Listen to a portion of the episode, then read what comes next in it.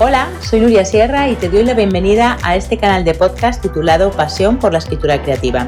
Soy escritora, lectora profesional, formadora y mentora de escritores. Mi misión es ayudar a los apasionados de las palabras a desarrollar todo su talento en el proceso de escritura.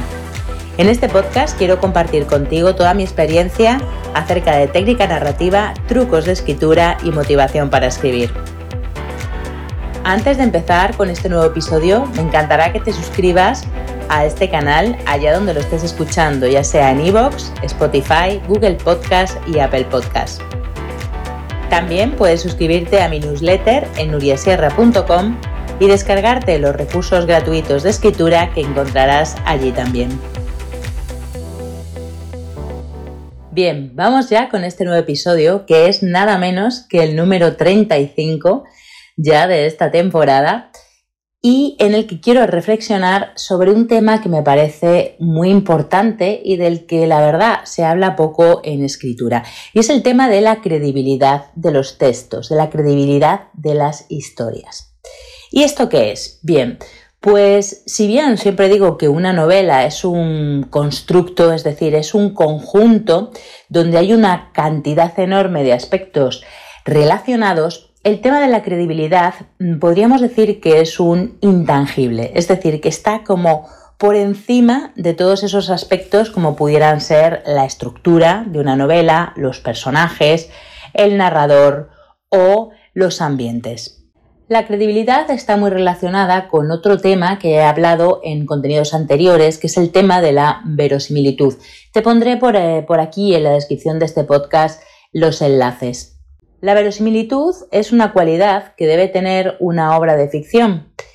Es decir, una novela no es la realidad. Una novela es similar a la realidad o similar a la verdad, que es lo que vendría a significar el término verosimilitud. ¿Esto qué quiere decir? Bueno, pues que cuando empezamos a escribir, sobre todo cuando somos escritores noveles, eh, creemos que tenemos que escribir una historia basada en nuestros hechos reales. Y eso está muy bien, en cosas que nos han pasado a nosotros, en anécdotas propias, en nuestra vida. Y como digo, eso está fenomenal. Que tomemos ese material real para ficcionarlo y para hacer literatura. Ahora bien, cuando llevamos poco tiempo escribiendo, creemos que tenemos que ser muy fiel a esos hechos reales, es decir, que tenemos que ser muy fidedignos a la verdad, a lo que pasó en realidad. Se produce la paradoja de que realmente la ficción no es la realidad, es decir, cuanto más nos acercamos a los hechos reales que ocurrieron, menos ficción y menos verosímil resulta una historia. Tenemos que tomar esos hechos reales de nuestra vida, esas heridas, esas, digamos, esos temas que nos resuenan y que nos inquietan para trasladarlos a la ficción, para darles esa capa de irrealidad que es lo que provoca que precisamente una ficción sea verosímil. La literatura siempre nace de una mentira que contiene la verdad de la vida y de nuestra existencia, pero no perdamos el foco, la ficción es ficción, aunque esté basada en hechos reales, tiene sus propios mimbres, digamos, y tiene sus propios pilares. Con lo cual, la verosimilitud está muy relacionada con el término que quería hoy tratar en este episodio, que es la credibilidad. Un texto es más creíble cuanto más verosímil es, es decir, cuando escribimos estamos construyendo un mundo, ¿no? Estamos construyendo un universo en nuestras novelas y estamos dotando a ese universo de unas reglas propias, que son las reglas de la ficción.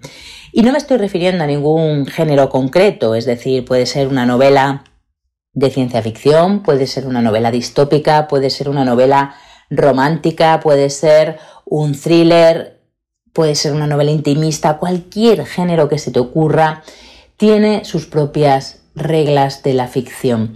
Y esas son las que tenemos que pactar con los lectores. Cuando escribimos, el escritor hace un pacto con el lector y le dice, lector, esto es ficción. Si bien puede estar basado en hechos reales, es mentira. Bien, pero tiene unas reglas concretas y esas reglas son las que vamos a jugar a lo largo de toda esta novela. Y el lector dirá, bien, ¿me lo creo o no me lo creo? He ahí el concepto de credibilidad. Esas reglas tienen que estar tan bien marcadas desde el inicio que el lector tiene que ser capaz de interpretarlas bien y por lo tanto de creérselas. Es como cuando estamos jugando, por ejemplo, al parchís con unas reglas determinadas y de repente saltamos a jugar al ajedrez, que tiene otras reglas completamente distintas. Esto sería, bueno, lo que en literatura podríamos decir que no es una narración creíble. Bien, ¿por qué? Porque está saltando de las reglas de un juego a las reglas de otro juego. Tenemos que establecer desde el principio con qué reglas vamos a jugar nuestro mundo, vamos a construir nuestra realidad dentro de la ficción. Y para ello, como decía al principio, es complicado eh, trabajar los aspectos de una novela por separado. La estructura mm, tiene una interdependencia con los personajes y a su vez es interdependiente también del narrador y a su vez del ambiente, del tono, del estilo, es decir, de todos los elementos que engloban una novela.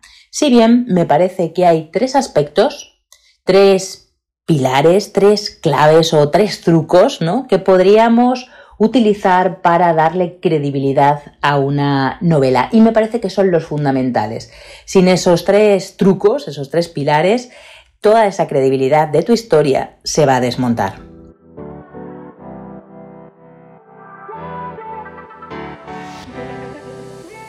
Así que si estamos construyendo un mundo de ficción, los tres trucos que yo utilizaría para darle credibilidad desde el inicio y para darle al lector esas reglas del juego y decir, lector, estamos jugando, lo que decía antes, ¿no? Al parchís, o estamos jugando a la oca, o estamos jugando a el ajedrez, bien, pero es este juego y el lector dirá, ah, vale, he comprendido las reglas y me meto en ese juego y me creo ese mundo, bien. Pues los tres trucos, los tres pilares, los que yo me centraría, serían los siguientes. Mira, el primero sería la voz del narrador. El narrador es fundamental. Quien cuenta la historia, desde dónde la está contando, es prioritario. ¿Por qué? Porque igual no te crees la misma historia si te la cuenta una primera persona que te la cuenta una tercera persona o te la cuenta un testigo. Sobre narradores he hablado también infinito, te pondré las referencias, los enlaces en, la descripción de este, de este podcast. ¿Por qué? Porque siempre digo que los narradores no son ni buenos ni malos. Todos los narradores, en eh, cualquier voz narrativa es buena, siempre y cuando sea la adecuada para contar esa historia. Por eso es muy importante decidir quién va a contar la historia, cuál va a ser el narrador desde que comenzamos a escribir. Porque como digo, una historia puede ser más creíble si la cuenta un testigo o si la cuenta una tercera persona o si la cuenta una primera persona. Hay que decidir desde el inicio desde dónde la va a contar y quién va a contar esa historia. Y como decía antes, si marcamos unas reglas de un juego desde el inicio de la ficción, tenemos que seguir esas reglas, es decir, si yo opto por un narrador en primera, ese narrador en primera, aunque luego salte y utilice un omnisciente, tiene que estar muy claro y tiene que estar muy equilibrado y encajados las voces narrativas que voy a utilizar para que el lector no se pierda y para que el lector no diga, oye, estás saltando de narradores de una manera muy loca y a lo mejor esto ya mm, como que no me lo creo y dejo de leer bien. Entonces, elige la voz narrativa y elige también con qué voz narrativa vas a juntar la siguiente para que quede totalmente equilibrada.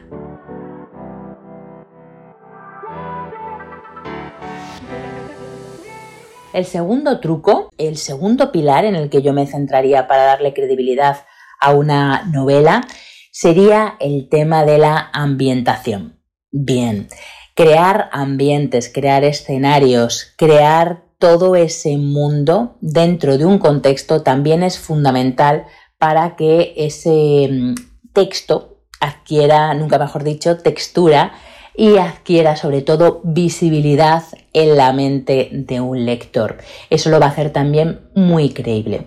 Pero ojo, porque este tema de la ambientación, que por supuesto está muy relacionado con las descripciones, con la pintura de los escenarios o incluso con los diálogos, también tiene un lado oscuro. Y es que muchas veces para recrear escenarios y ambientaciones, sobre todo de tiempos pasados, recurrimos a una documentación excesiva.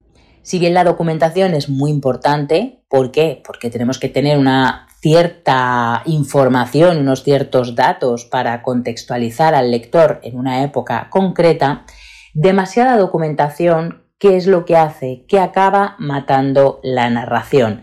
Demasiados datos, demasiada información farragosa que no es relevante para la historia, lo que hace es que el lector se aburra, deje de leer y sobre todo que, no se lo crea, que diga, pues esto parece la Wikipedia con tanto dato y tanta información que, como digo, pues no es relevante para la historia. Entonces, para elegir una pintura de escenarios y una contextualización en un tiempo y una época, es importante también tener equilibrada la documentación, ni demasiado poco, que el lector diga, mm, oye, esto no, no me está cuadrando, no me está cuadrando porque aquí hay datos que son probablemente erróneos en fechas a lo mejor o en objetos que, bueno, pues no deberían haberse utilizado en una época concreta, pero tampoco abrumar al lector de demasiada información y de demasiados datos que al final acabe aburriéndose de nuestra historia.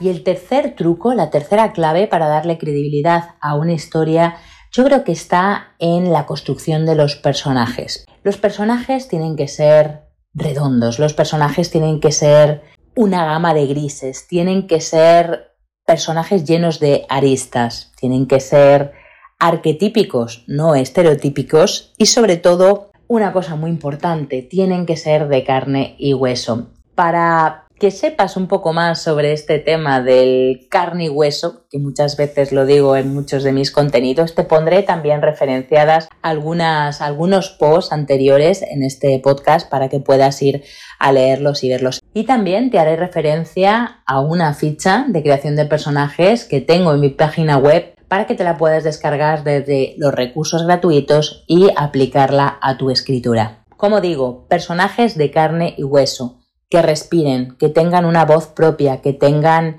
una entidad y un peso específico, que no sean estereotipos y que no sean como etiquetas de un grupo determinado, sino que realmente sean palpables, que le den al lector la, la sensación de que los podría tocar ¿no? y que empatice con ellos.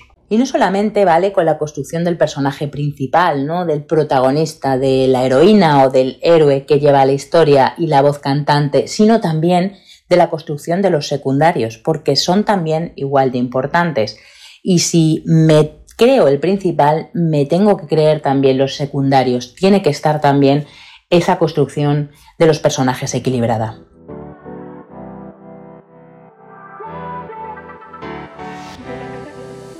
Resumiendo, la credibilidad es un intangible, es algo que está como por encima de la novela. Podríamos definirla, como decía, como las reglas del juego con las que el lector entra en tu historia y da fe de que aquello le gusta y de que aquello entra dentro de su mente y se lo imagina, lo recrea ese mundo y lo ve y lo vive desde dentro es algo que no se puede tocar, pero que está ahí y que está muy relacionado, como decía, con todos los demás aspectos que engloban a una novela.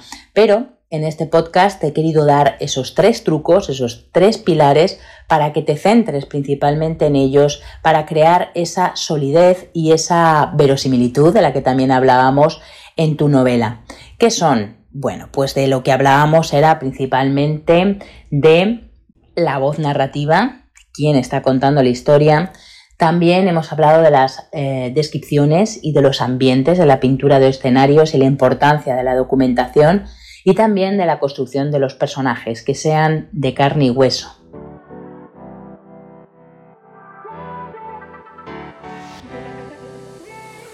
Y hasta aquí este nuevo episodio sobre la credibilidad de una novela, los trucos que hay para darle esa pátina de verdad a una historia y que el lector quiera seguir leyendo, se la crea y la visualice en su mente. Espero que te haya resultado útil. Si es así, me encantará que compartas este episodio con quien creas que le puede interesar. Te animo a que te suscribas a mi newsletter nudiasierra.com. También puedes escribirme a mi correo personal hola arroba nuriasierra.com. Allí, bueno, te contestaré a todas tus dudas y preguntas y por supuesto seguirme también en todas las redes sociales donde comparto un montón de contenido más. Muchas gracias por escuchar este episodio y hasta el próximo.